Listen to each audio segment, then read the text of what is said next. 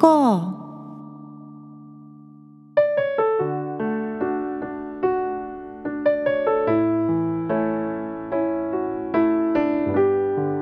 皆さんこんにちは。アンニョンガセヨ風花です。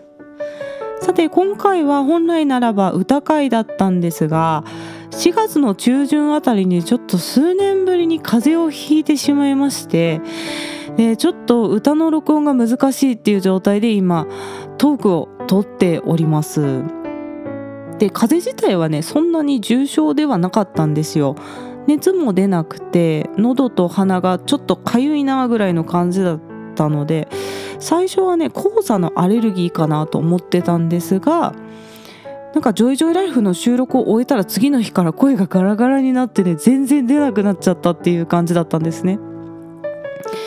で「ジョイジョイライフ」は2本一気に撮ることもあってちょうど2週間くらい前にエピソードの131と132を2本撮りしたんですよ。でその時はまだ声が出て大丈夫だったんですけれども次の日から、ま声は出なくなりそしてその後鼻づまりとか鼻水の症状に移行していって最終副鼻腔炎みたいな感じになっちゃって副鼻腔も腫れてしまってですねもう丸1週間以上全然歌が歌えないっていう状態だったんですね。で今やっと体調が戻ってきたところで実はまだちょっと鼻声なんですけれどもちょっとラジオを撮っております。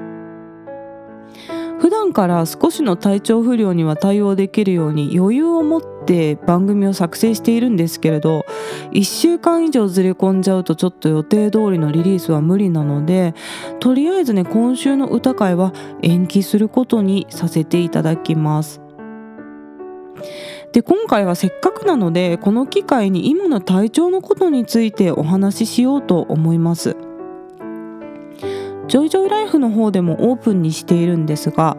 私は不妊治療をしているんですねで私の場合は子宮に基礎疾患といってもともとの病気があるのでずっと続けて不妊治療をし続けられるってわけではないんですけれどもこれまで休んでる期間も入れるともう4年半ぐらい不妊治療をしてるんですね。でこちらの詳しい経緯は「ジョイジョイライフ」のエピソード95「不妊治療の経験を語る」という回でお話ししていますので興味のある方は是非そちらも聞いてみてください。それで今年の2月ぐらいからまた体外受精の準備をしてきていたんですが女性ホルモンのバランスが悪くて今回はなんと体外受精に進めないままもう3ヶ月が過ぎているっていう状態なんですね。でこの間もただタイミングを待っているっていうわけではなくてずっと女性ホルモンの薬を服用してホルモンのバランスを整えるという治療をしています。でホルモン治療の副作用って結構人によるんですけれども私は副作用が結構強く出るタイプみたいで、まあ、具体的にはむくみがねすごいひどかったんですよね。普段ゆるゆるに履けてるジーンズがもうパンパンになるぐらいむくんでしまって。でその間もね YouTube の動画とか撮ってたんですけど動画はまリンパマッサージをしてでちょっと利尿剤とかも飲んでから撮ったりしてたんでそこまでね顔がパンパンな感じではなかったかもしれないんですが。それだけ全身がむくむと喉もむくんでしまうのでちょっと声の状態もね歌いにくいというか扱いづらい感じがありながら、まあ、なんとか続けていたっていう感じだったんですね。なのでまあそもそも体調があんまり良くないところに今回風邪をひいてしまってで風邪自体は軽かったんですけど結構ね体のダメージが大きかったっていう感じなんですよね。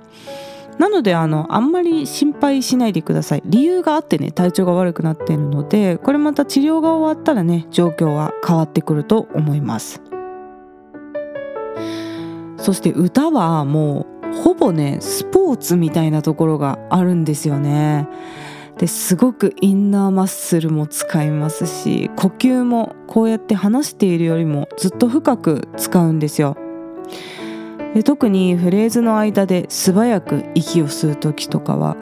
筋肉の力でこうガッと肺を広げて息を取り込むっていうようなテクニックも使うのでまあ、ほぼ筋トレというか よりよく歌っていくためにはもう歌だけやっててもなかなか伸びていかないので普段から体も鍛えて体力づくりもしてるんですけれども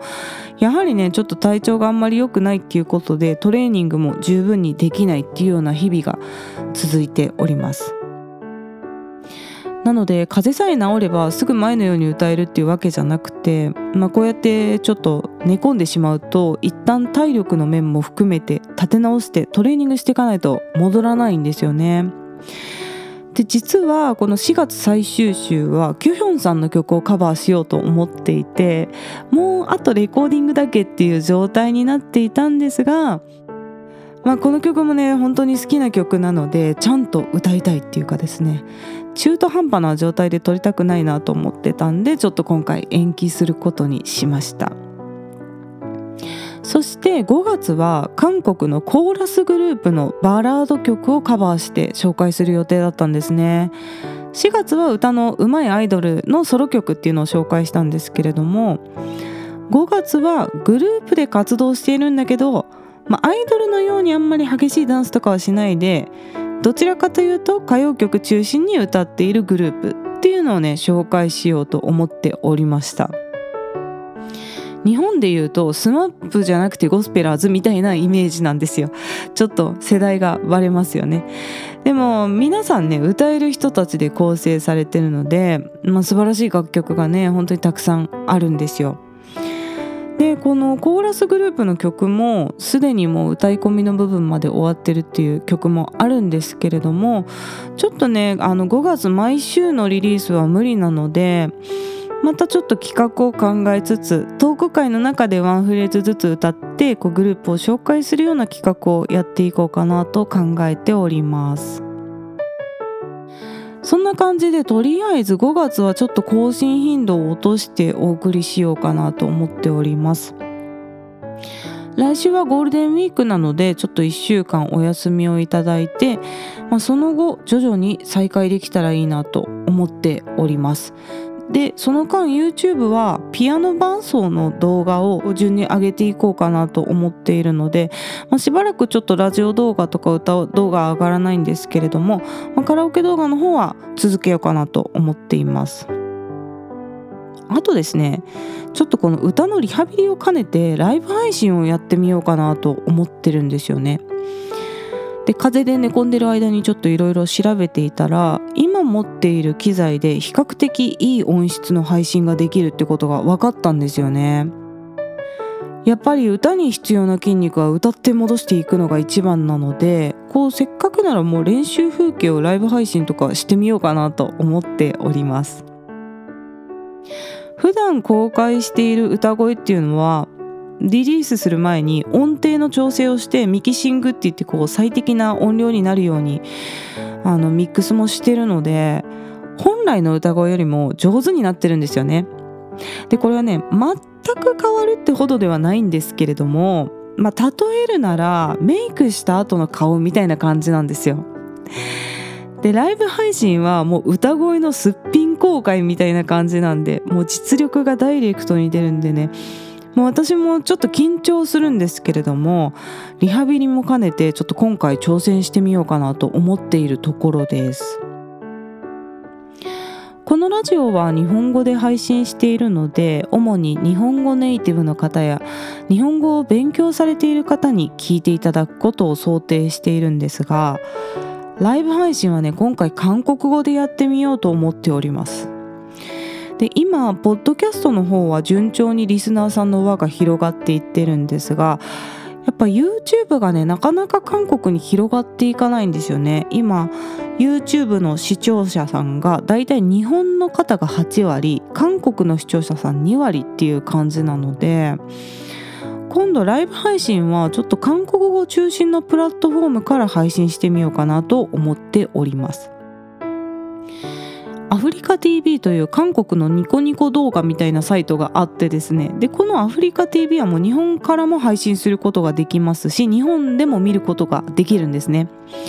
なのでちょっと視聴者さんと韓国語でコミュニケーションを取りながら韓国の歌を歌ってみるっていうことをやってみようと思っております。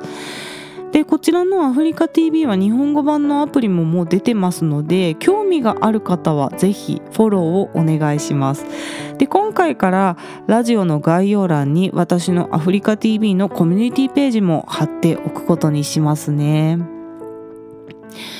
というわけでまあ徐々に体調を見ながら新しいことにも挑戦しつつ続けていきたいと思いますのでまた皆さんよろしくお願いします。